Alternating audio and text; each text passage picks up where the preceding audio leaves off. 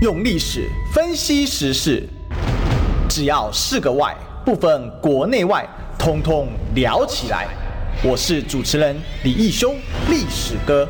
周一至周五早上十一点至十二点，请收听《历史以奇秀》。我买不到，为什么你要在这边造谣？哎，欢迎收听今天的《历史一起秀》的现场，我是主持人历史哥李义修。我们今天的现场来宾，大家应该已经有听到声音了哈，是我们国民党文传会。专任副主委林嘉欣。嘉欣，嗨，大家好，妇女节快乐！哎呀，这个果然是文传会啊，马上掌握了今天的节庆。好了，我们今天继续来追寻历史，追求真相，所以我们来考验一下嘉欣了哈，就是说，因为大家知道嘛，哈，这个南投选完了哈，那其实余波未平啊，必须说啊，很多人还是虽然已经过了四天了，但是。很多人还是想要抓个战犯，哈，这意难平嘛，尤其是国民党支持者，哈，真的是意难平啊，好像讲个两三天，不是很能接受啊。那当然抓战犯，直白的讲啊，两大战犯就被点出来了嘛，一个叫做侯友谊新北市长，另外一个叫做国民党党中央，特别是党主席朱立伦。那我觉得佳馨来的话，哈，先讲讲这个，先替老板讲点话，这样子。我就党中央在这一次里面，你你觉得被人家责难说？呃，有几个问题了哈，那我先让你自己复盘，我等一下再追问。OK，要先跟各位所有观众朋友，我觉得我要。很诚挚的说一声对不起啊，就是说，我觉得让大家哦、可能失望了，可能失望了。那个时候，我想南投当然是一个很激烈的选战。那我相信大家在媒体上、在新闻上也看到很多的描述哦，什么几大原因，或者说林家的状况、南投的状况等等。但是我必须要跟大家报告哈，我想呃，在台北看新闻、看媒体上讲的东西，我必须坦白讲，跟南投发生的很多事情跟事实的真相是有一些落差。像第一件事，我。真的必须要说，哦，我想朱主席其实从头到尾都掌握状况，他也非常尽力、尽心尽力辅选。那第二个，我也要特别帮侯市长讲一句话，因为哦，当然南投立委差了两千票左右，哦，遗憾败选。那但是我隔天看到。嗯，很多新闻媒体竟然在检讨侯市长在找战犯。我觉得第一届第一个是，我觉得找战犯很这件事很不健康。其实我觉得跌倒了就是努力检讨，努力爬起来。我这两天其实都在跟很多我们的议员朋友哈，在南投补选也在帮忙我们的，一起来检讨我们一些空战或议题哈，哪里做得不够，或者说整体的状况。我也从南投前线回来，我跟他们报告说，其实事情状况是什么样子。那那是什么样子？我等下讲，但是我觉得一直连续两天大作说侯市长选前之夜没有来，然后说他是战犯，我必须坦白讲，就算他真的来了。我坦白跟大家报告，以前线的那个状况，就算侯市长来，我看大概也是不会赢。那我觉得这样子去归咎他说他没有来，哦，说他是最大战犯，我个人是不同意。我相信我在前线打仗回来两表，我有资格讲这句话。我不认为侯市长是战犯。好，这个不认为侯宇是战犯。等一下我们来问嘉兴为什么不是。不过先问第一个问题，就是说前线状况有多糟糕？因为这件事情大家说，哎，不对啊，哎，蓝岛哎。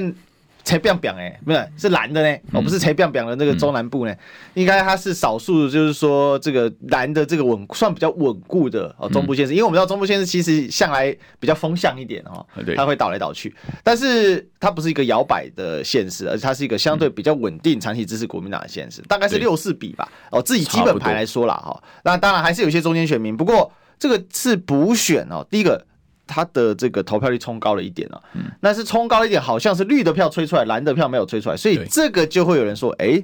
你是不是选的不够认真？有没有这个问题呢？我要跟大家先报告哈，南投的这个选民结构跟情况哦。第一个，它是一个偏农业县，对。哦，第二个，过去十五到十七年哈，几乎所有的县市首长哦、立委全部都是蓝军，大概有部分的乡镇市可能乡镇长他是绿军。民间竹山这里对，那基本上这是一个非常稳定蓝大于绿的区块。所以坦白讲哈，蓝军哈，国民党在这里擅长的是陆战，对他擅长的陆。他依靠的是地方，比如农会，哦，很多的中青组织，哈，党部的组织这样子在打。那这一次其实理论上也是这样子，但是我必须说，我下去的时候看到，包括我看到媒体有写，哈，有些下去浮选的立委，哈，其实有跟我一样的感受。我们从高铁下去，沿途都看不到林明珍的布条，看不到林明珍的扛棒，一路沿路，我坦白讲都是蔡培慧。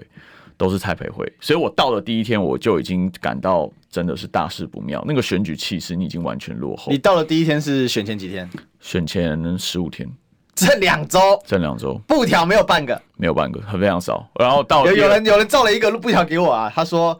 我不再连任二零二四。对，那个 我看到差点昏倒。我必须讨厌，蛮荒谬，因为外地看会觉得莫名其妙，因为大家没有进入那个情境。你是养老的吗？那个时候在地的状况是在吵一件事情。其实这这次选战对李明珍对蓝军杀伤力最大的是傅传子对这件事情。因为你说豪宅啊那些怎么样？我看台北政治节目吵得很凶，但坦白讲，那个南投去年就吵过了。嗯。竹山乐色这些是去年其实许淑华选县长的时候，绿营都已经拿出来打林明珍打过，但那个时候一点效果都没有。对。这一次为什么这些议题可以发酵？第一。个哈，当然全国的媒体哈，绿营的国家机器整个介入狂轰滥炸，这是一个。第二个，坦白讲，真正撬动在地哦，你说蓝军初选有点裂痕，好有点状况，让在地大家觉得说，哎，怎么这样？甚至很多蓝军选民不想出来投票，其实是副传子这件事情。所以副传子对，所以才二月十七、十八号，好，党中央坦白讲啊，真的是压着林明珍父子出来。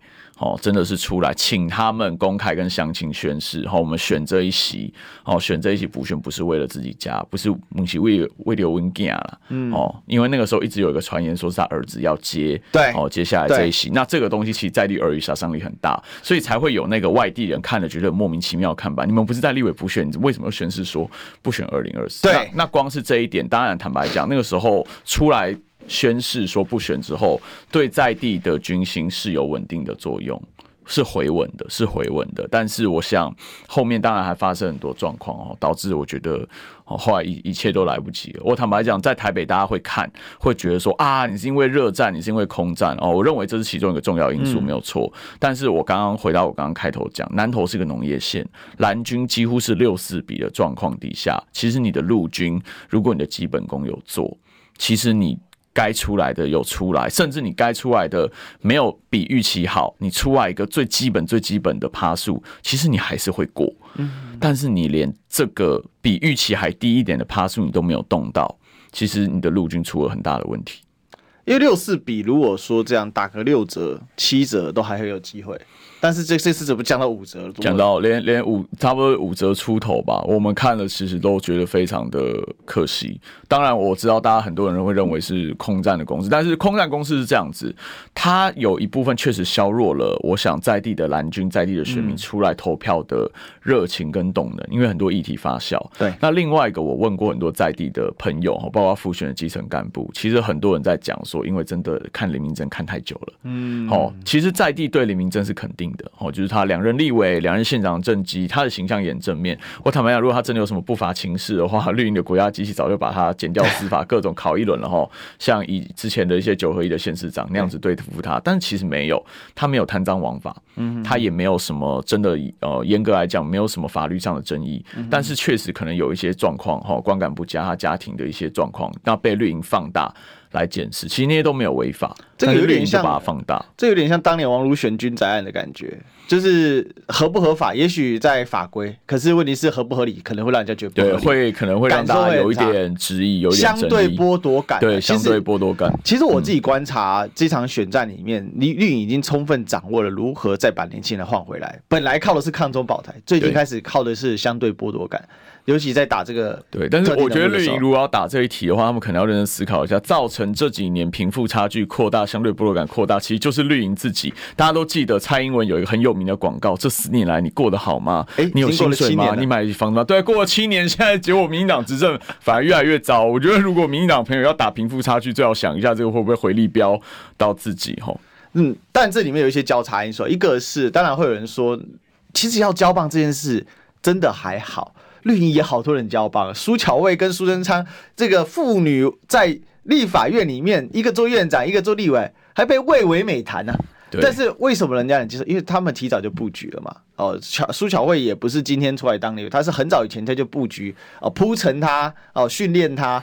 那我觉得今天黎明真如果他真的家族要交棒，不管是他儿子的哈，那你提早铺陈嘛。那比如说从议员开始做起，或或者是在县府开始历练等等的，这个不会引起人们的反感，因为大家现在慢慢能接受，其实民主政治之下，因为嘉欣学这个的啊，对不对？这个家族政治其实是一种常态。对，你看日本跟美国，其实家族政治哈，就是三代四代的，其实是很这样。就是你民主发展到一定程度哈，你的政治变成一个哦专业，哦变成一个父传子子传孙的家学的时候，确实会出现这种状况。那我会觉得说，因为没有人能够选择自己的出生父母，那我们还是用一个严格的标准来检视，跟其他人一样。那你作为一个政治人物，你服务选民，或者说你的政绩，或者说你的呃修法的法案，你有没有促进社会进步、国家进步？我觉得就是一样的标准来检视。那我觉得苏贞昌跟他的女儿苏巧慧委员的状况是最近有爆出来嘛？对，好，透过桃园县政府的层层标案，好，这样子去给他，这个是不是有利益输送的问题？我想现在也受到大家的关注。那我觉得这就是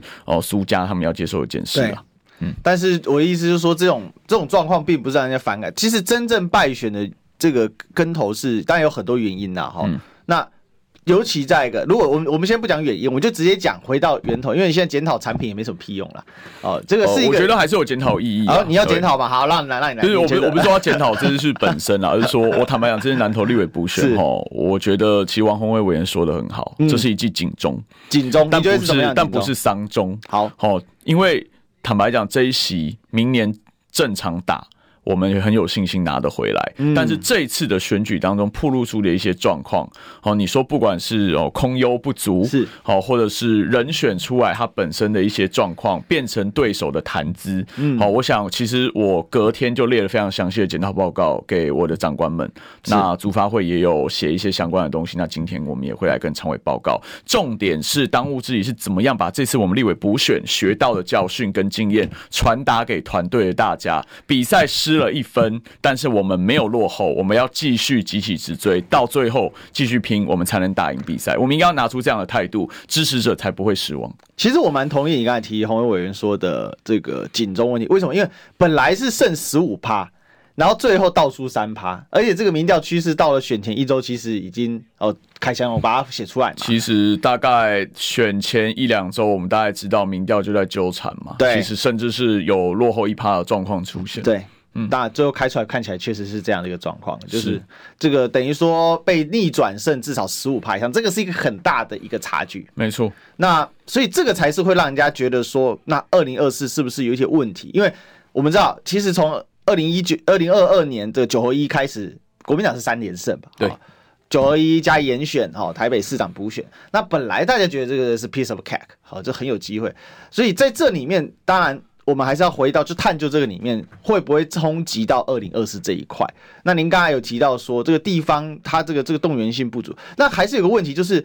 当陆战，他觉得他是一个比较有陆战能力的时候，但是你失去了空优，对，陆战会被扫射，哎，等于是在那边等死啊，会，这怎么办？陆军的量能会被削弱了，因为有一部分的选民会受到这个空优轰炸的影响，改变对这个候选人或对这个政党的认知，他可能就不出来投票了，他可能不会投，对对对，他不会投民进党，但是他就不出来投你了，他可能觉得你这一次不是一个好的产品，对，因为我而且我必须坦白讲啊，这个这个很多媒体人也有讲过，不是我讲，就是说蓝营的选民。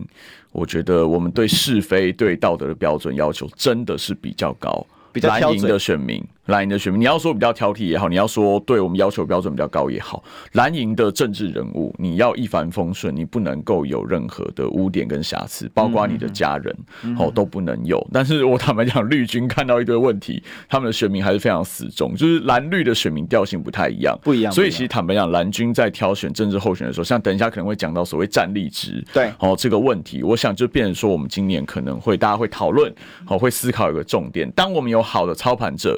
好的候选人的时候，其实接下来就是执行哦，可能就比如说议题设定哦，空战的节奏等等。但如果你一开始哦，你的操盘者有状况，像这一次南投，或者说你的产品有一点争议哦，会被对手拿来当做空军的弹药的时候，我们就必须要审慎思考这个候选人是不是适合我们推出来的产品给选民。我想接下来放眼二零二四的总统跟立委，我想都有一样的状况。嘉欣说一个关键哦，因为为什么呢？我这正想要问。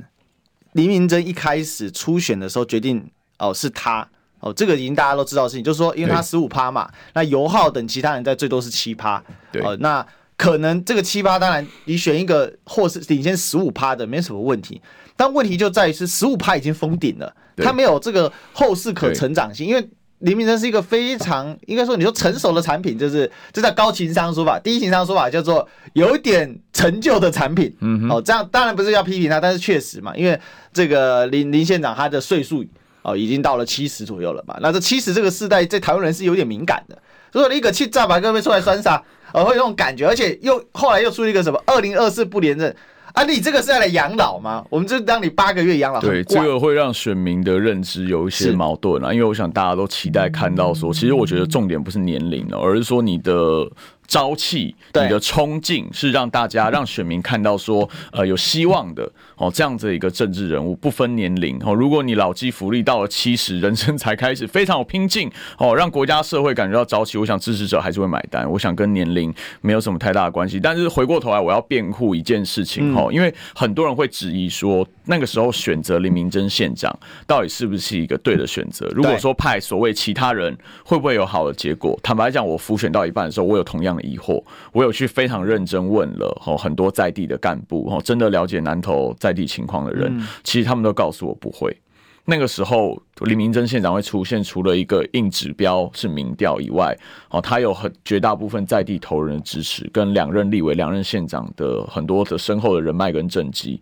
那你如果换其他，其实坦白讲，根基比较浅，或者说他地盘比较限缩在某一块的人，哦，他可能走不出他原本的地盘。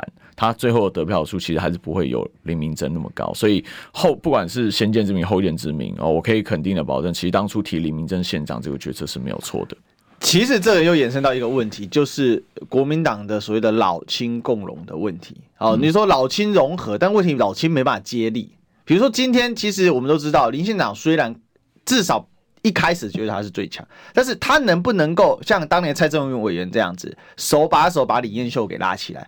蔡正元是所有人都带去，我听了好多人求证了好几次。蔡正元选举非常厉害，对，嗯、而且嘉欣一定知道嘛，他当时带着李彦秀到处去拜访嘛，对，然后把金主也都介绍好，我裸退了，对，都不插手，也不插手你的选战内内容，也不插手其他的，但我一定帮你把人脉铺到好，然后要要扫街什么他都。不会拒绝，就是蔡正元模式。对，这个我觉得是国民党很需要的，没错。因为你说他跟李彦秀有什么师徒关系或师徒，他也没有，也没有，还好。他就觉得该接棒了，对，该交棒了，那他就交出去。嗯、那你看蔡正元委员今年六十九嘛，好，那一天我不爱把他讲七十二，但是他今年六十九，看起来蛮年轻，看他看起来真的很年轻哦。那我觉得他这个年纪其实跟林明真是差不多，是同一个世代的人。那能不能做到这一点？我觉得这是关键。今天我们讲说南投这边有比较比较年轻的议员，像比如说我们刚才讨论第二名的游浩，嗯，游浩，对，那游浩能不能走出他的地盘？我认为凭他自己是不太可能的。对，因为我想嘉欣也很懂，他非常努力哦。我先讲，他这次补选也非常非常认真的帮忙，非常感谢游浩大哥。是，嗯、是，但是问题还是在于说，如果今天黎明真能够带着游浩去把这些关节都打通，那这就真的老轻功了。那接下来。因为国民党二零二四有机会重返执政嘛？昨天我跟巧心在一起做节目，对，他给我提一个概念，他说：“你看民进党是怎样，虽然败选又继续去做大官，是很不好的一种观感，可是他们确实就是人才培训的过程呢、啊。”对。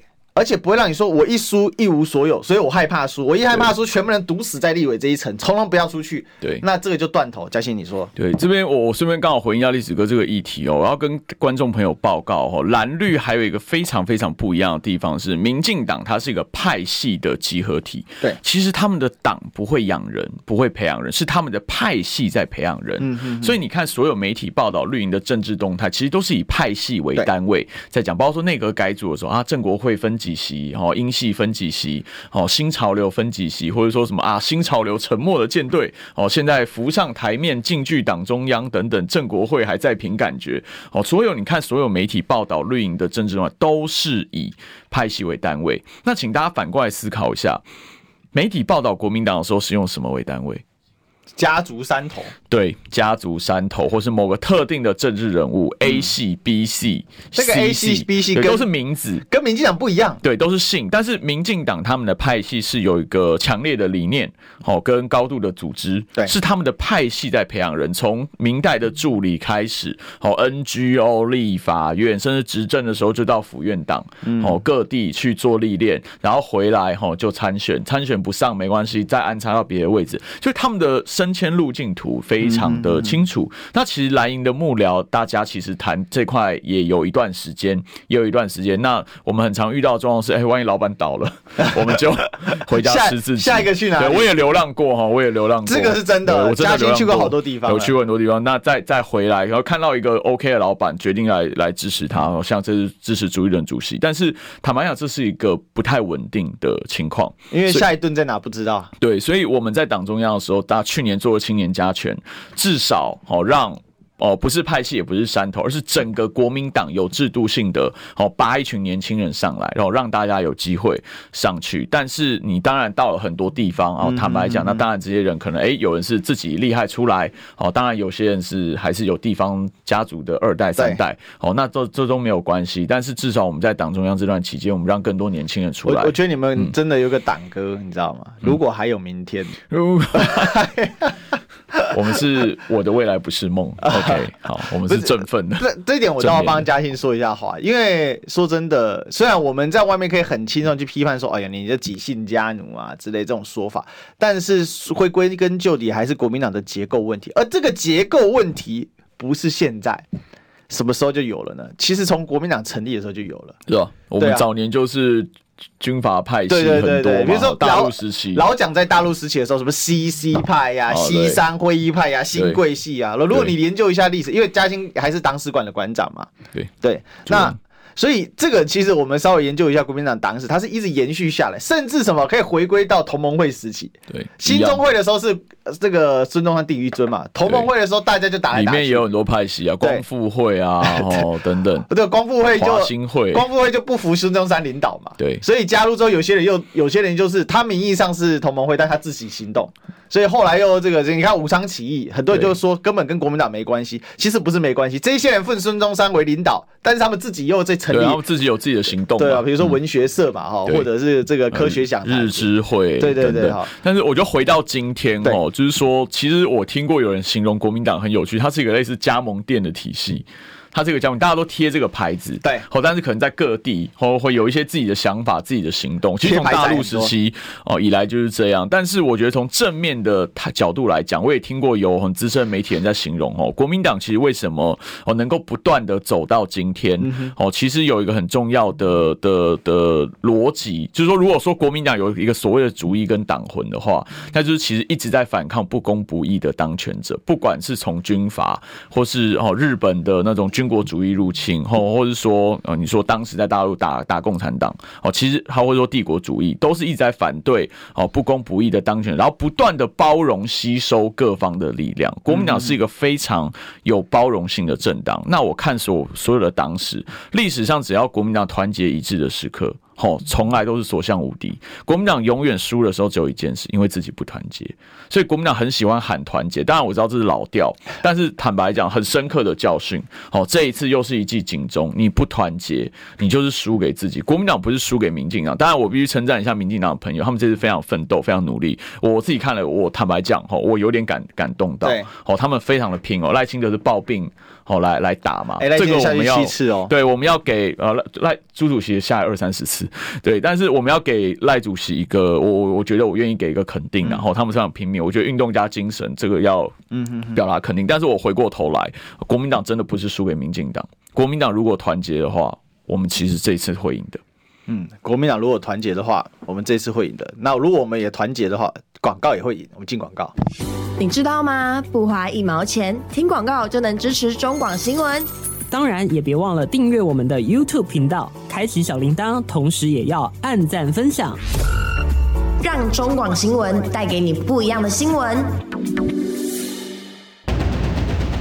用历史分析国内外，只要是个“外”。通通聊起来！我是主持人李一修，历史哥，请收听《历史以奇秀》。欢迎回来，这里是《历史一起秀》的现场，我是主持人历史和李易修。我们今天继续追寻历史，追寻真相。我们来欢迎我们今天的来宾，是我们国民党文团会专任副主委，我们的林嘉欣。嘉欣是观众朋友，大家好。好，刚刚跟嘉欣聊历史，我们大家可以叨一天吧，如果他有时间的话，因为其实聊历史很好，因为嘉欣也学历史的，对对啊，这个遇到历史的好友们啊，这个我们这个历史以史为鉴，可以知兴替。你不觉得读历史人真的很少吗？在台湾比例真的。其实我觉得蛮有趣。你如果去看美国的参众议员哦，他们第一名的比例是法律，学法律的。其实第二名就是历史跟政治。他们学历史的是非常多的，对，而且他们智库很发达，出路很好，没错。好，那真的是非常，因为台湾很多人读历史跑去美国，为什么就不回来？美台湾没工作机会啊，对，薪水高，又选进进智库，然后工作又多元化，你要进政府有政府的单位，你进你进这个所谓的相关的大学的啊，好，还有好多企业都有开，而且他们不管什么学科，他们都会找历史的人进去。为什么？因为他们帮你复盘、做脉络整理嘛。因为历史人最厉害就是做脉络整理嘛。对，那脉络整理才可以比较早、快找出问题。但是这个在台湾就是这样。我我读我曾经去吃饭，嗯，然后是喜酒的场合，然后是我老婆的场合，那我带她去，然后你知道吗？她的亲戚就说：“你读什么历史？啊，你没有用。”我说：“哇，这么直接吗？”对，以前小时候有常被呛过，但后来我们都讲说，没有，我们的学历史可以当副总统。对，我们出了一个副总统。哎，但是这个是真的是凤毛麟角，历史在各个行业，因为第一个人数真的很少哦，读历史的真的不多了哈。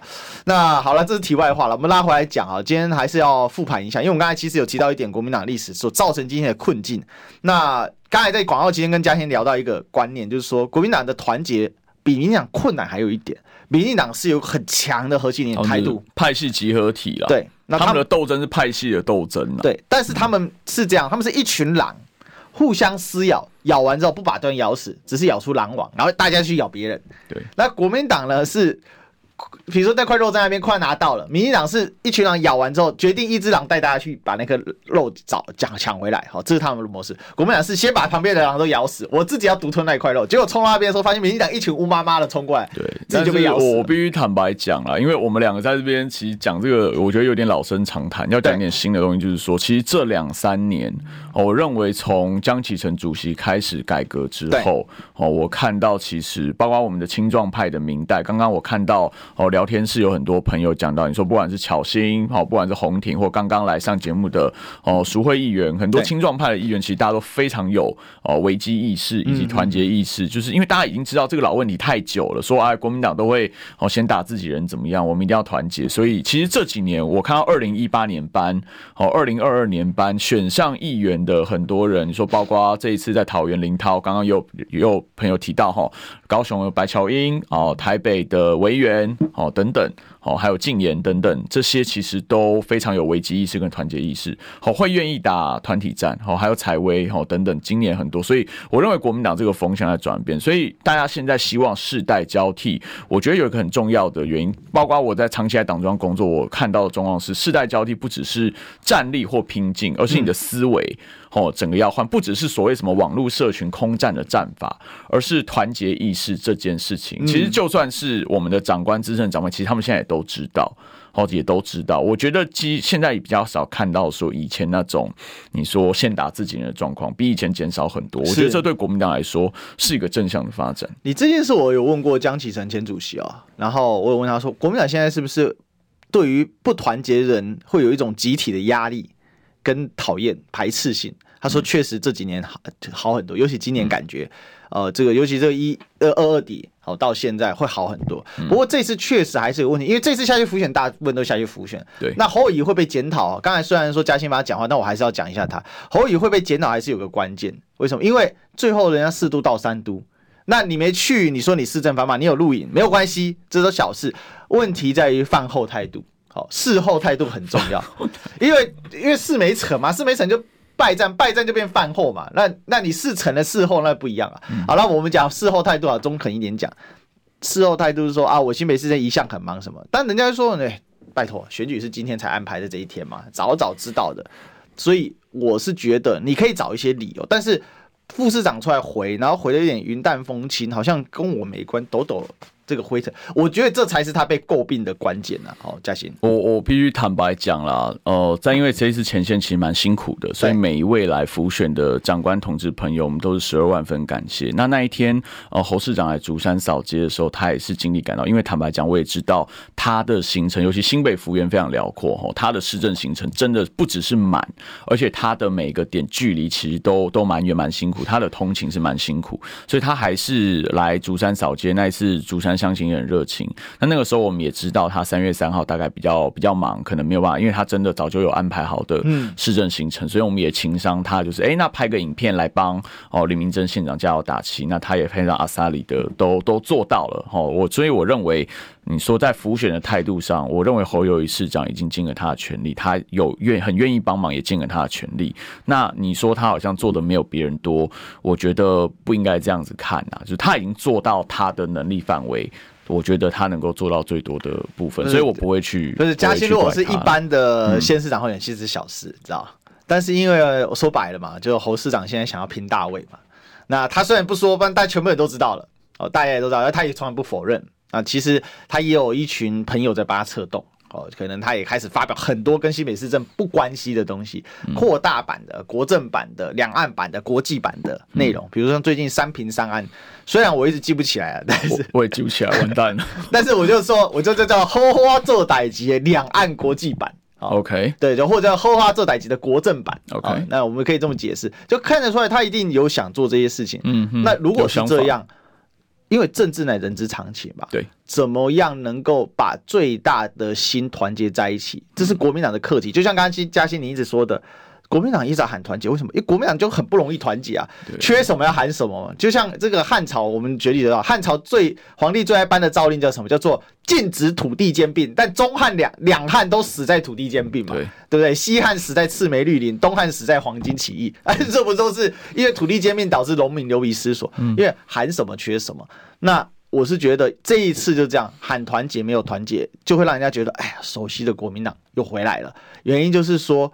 你如果今天你要当那个领头羊，你要能担起的责任，我觉得是更大的，嘉兴。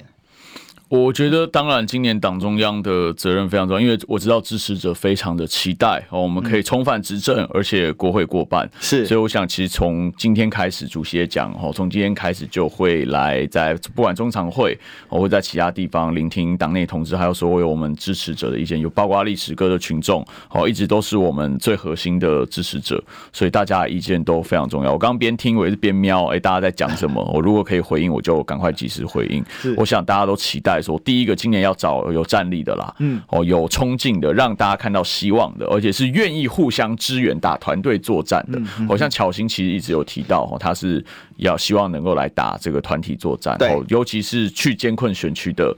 朋友哦，非常需要的我们伙伴互相支援。我想像现在很多，我昨天跟一群年轻议员吃饭哦，他们也有提到，就是虽然他们刚选上议员，但是哦有一些同年龄、同时在一起打拼的伙伴，这一次有可能有些人要下去艰困选区的哦，他们一定也会全力支援。嗯哼，对，我想这样的精神就是让国民党能够正团结在一起的重要的态度了。对，所以我觉得嘉欣讲的很好，就是如果你今天要拼这个二零二四，嗯，那如果侯市长真的。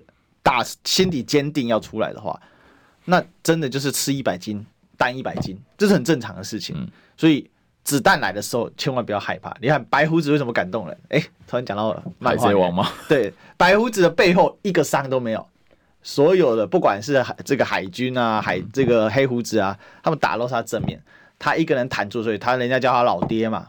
老爹之所以叫老爹，之所以是 boss。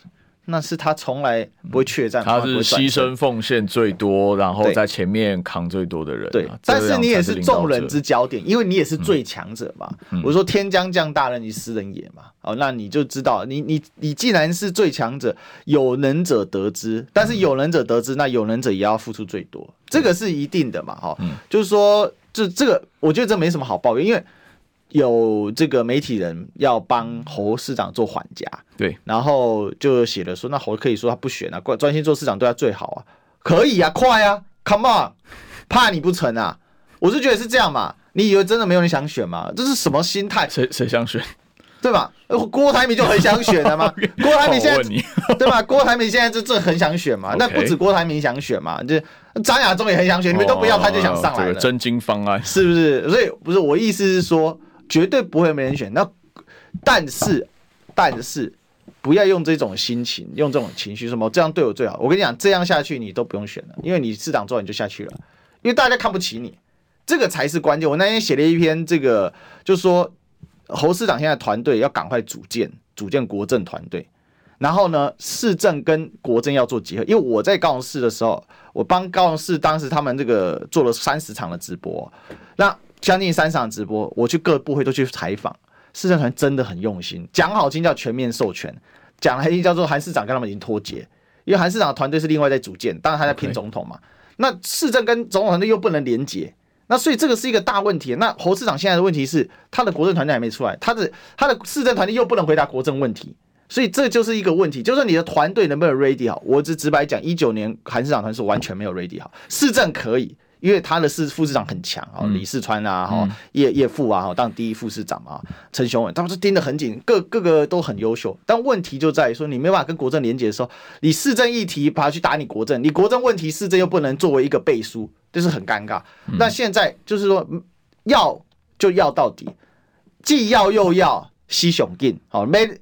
每个南北的，好，这个是最最惨的状况。所以我觉得今天对于侯市长的这个，我不是批判他，而是说这是一个提醒。然后用那种勒情绪勒索选民的方式，你只会加速你的选民的分裂。所以我是觉得，如果很多人作为呃给市侯市长意见的军师啊，哈，或者是这个所谓的意见提供者啊，真的要让侯市长理解一件事情：有能者好得知，但是有能者是要扛最多的责任。哦，这个是这个天下不变的一个道理哦，就像有广播就会有广告，一样进广告。听不够吗？快上各大 Podcast 平台搜寻中广新闻网新闻，还有精彩节目都准时推送给您，带您听不一样的新闻。中广新闻，用历史分析国内外，只要是个“外”。通通聊起来！我是主持人李易修，历史哥，请收听《历史易起 SHOW》。这难量化了。啊，欢迎回来，这里是历史一起 SHOW 现场，我是主持人历史和李秀。我们今天现场来宾是我们国民党专任副主委嘉欣。嗨，各位观众朋友，大家好，妇女节快乐！哎，这个刚才嘉欣说还是要回应一下我刚才最后一段的这个叙述啊，那让让你回应一下，我们来进下一题。你指的是这个二零二四的那一段吗？对，就就就关于侯友宜市长，你要谈谈谈最多这个团队的问题啊，这些的。是我我觉得侯市长现在确实非常的辛苦，因为他是一个扮演任何角色都很认真的人。我们看他过去一路人生轨迹，那他现在他也不断强调他现在的角色是新北市。长他对新北市四百万人是有责任的哦，但是或许也有一些支持者希望说，哎，是不是他可以出来哦？也许承担更大的责任，那变成说，你说不管党中央也好，或是党的支持者，我们都要思考哦，是不是有一个最适合的人选？那用什么样的方式哦，让他可以出来？那包括说，除了侯市长之外，就像哦，历史刚刚讲，现在确实有其他的哦人有意愿嗯要来参选，我想党中央其实都必须要把这些纳入考量，但是我想。我最后目标还是一样啦。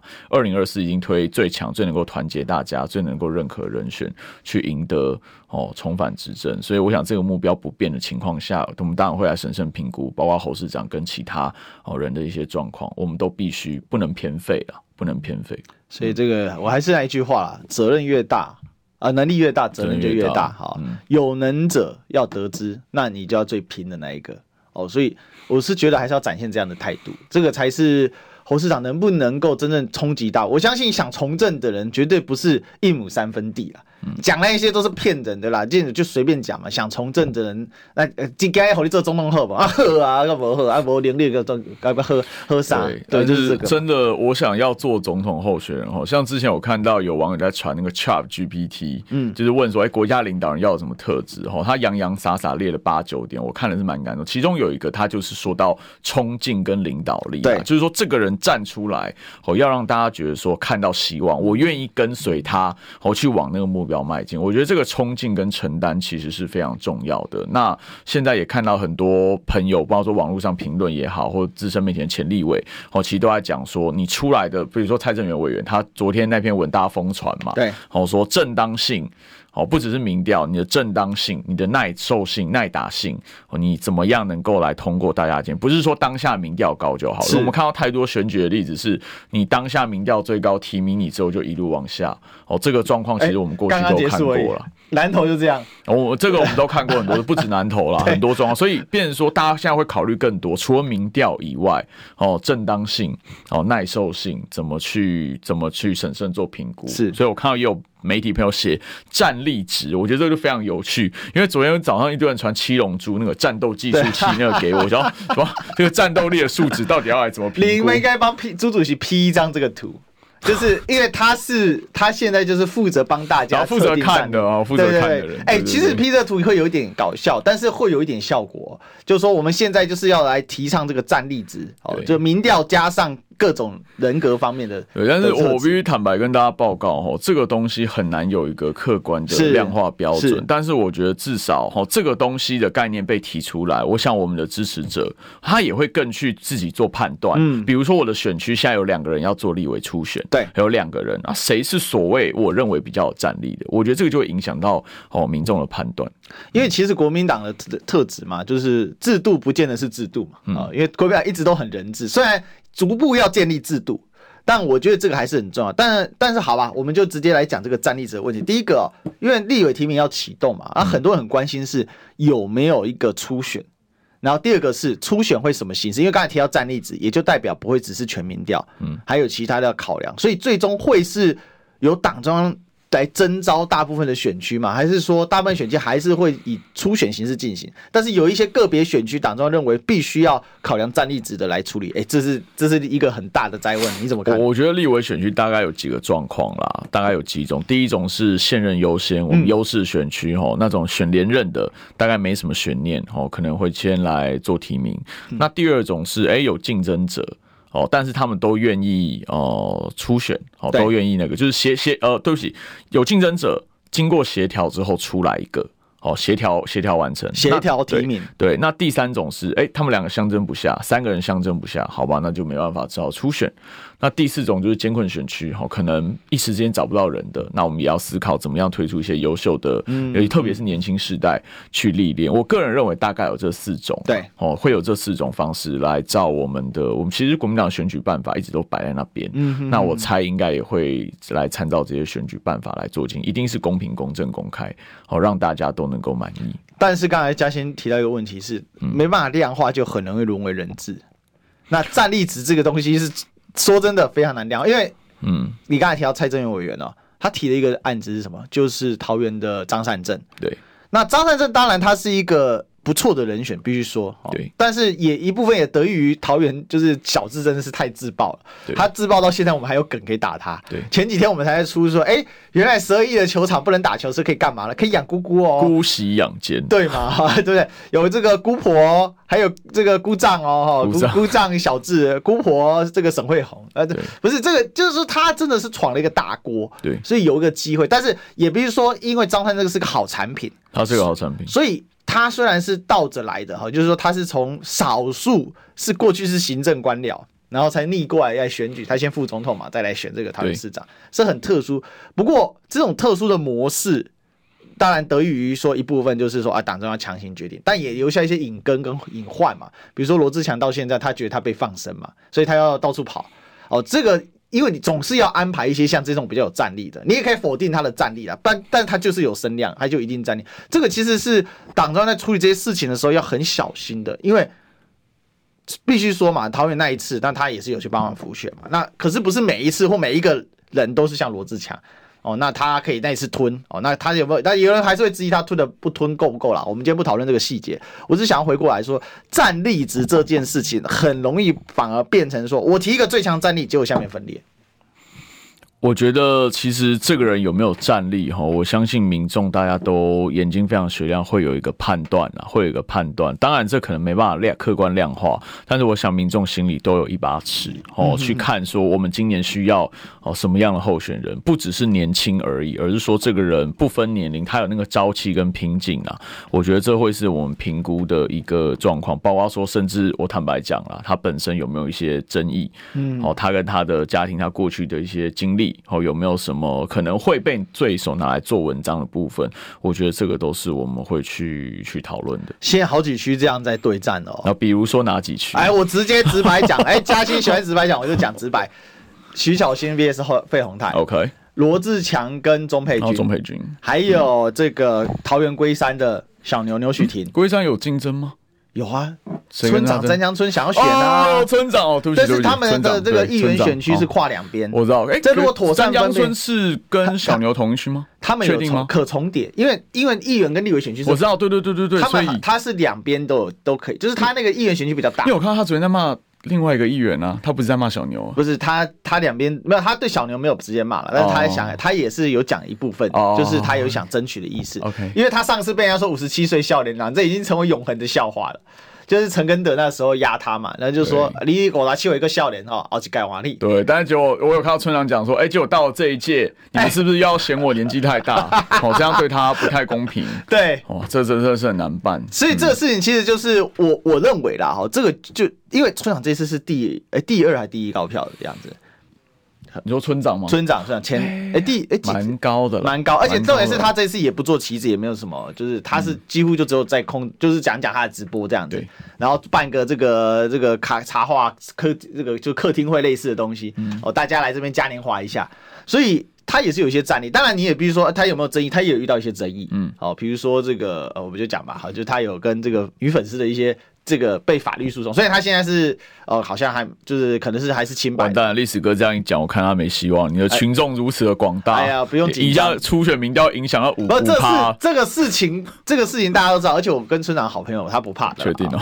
哎，我跟大家都好朋友，但我意思是说，像这一些综合考量嘛，但是这也必须要去处理，因为否则人家会意难平啊。对，意难平就你刚才讲，那团结是不可能的。你都捅我三刀，哪里叫我团结？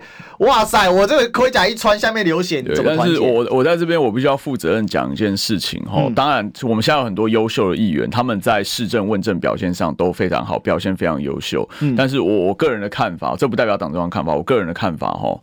我认为议员跟立委其实需要能力还蛮不一样的，嗯哼哼，因为立委是当然他是每一个选区选出来，我们不讨论不分区哈，是区域立委，他当然代表每个选区的利益，他要去帮每个选区的民众发声，但他同时是全国级的民意代表，他要从整个台湾、整个中华民国、整个国家的高度去看很多事情，他不能够被地方的格局、被地方的利益绑住，他必须要用国家格局来看。所以如果我啦，我自己我回去投我的立委。立委的时候，我坦白讲，我会看这个候选人，不管他以前是议员还是从哪里出来，我会看他有没有国家格局，他有没有修法、立法哦所需的一些相关专业或知识。哦，比如他是某个技师工会的会长，他在这个行业五十年呃三十年哦，他非常懂那个相关的法律哦，这个对我来说就有吸引力，所以我认为在选择立委候选人的时候，专业跟学士还有国家格局，我对我来说，我认为是非常重要的事情。因为没有，因为嘉兴这个学经历也很不错，所以。也会用很冷静、理性的态度看这件事，但就我了解啊，因为我是兰博基纳啊，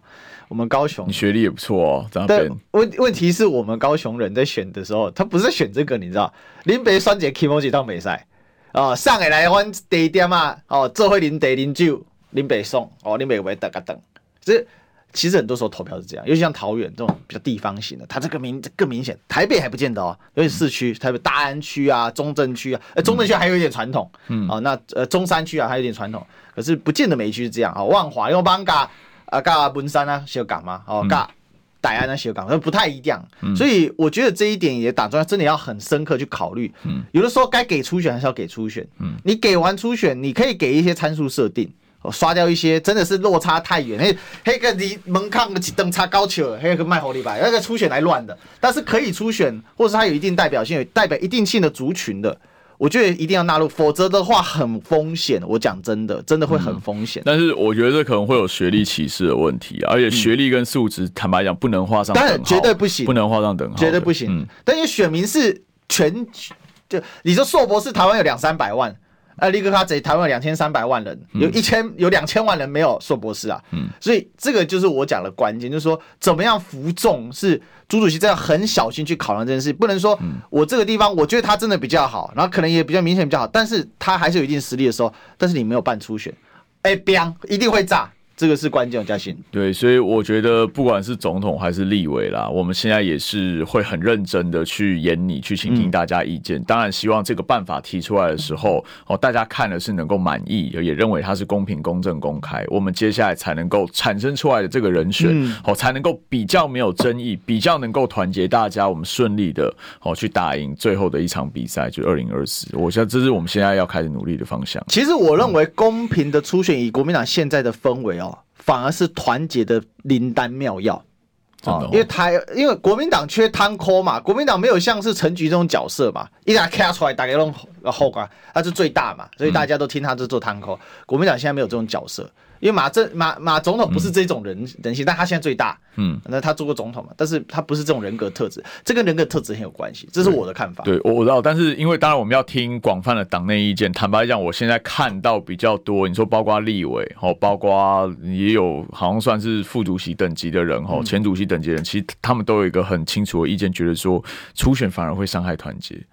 他们觉得反而就是大家如果党内有共识的话，就赶快决定了。OK，这也是党内的一个蛮多的意见。好，这一点我们下次再跟嘉欣好好聊，这个真的很重要。好，我们今天历史一起秀聊到这，我们谢谢嘉欣，谢谢谢谢大家。好，那我们就明天见，拜拜，拜拜。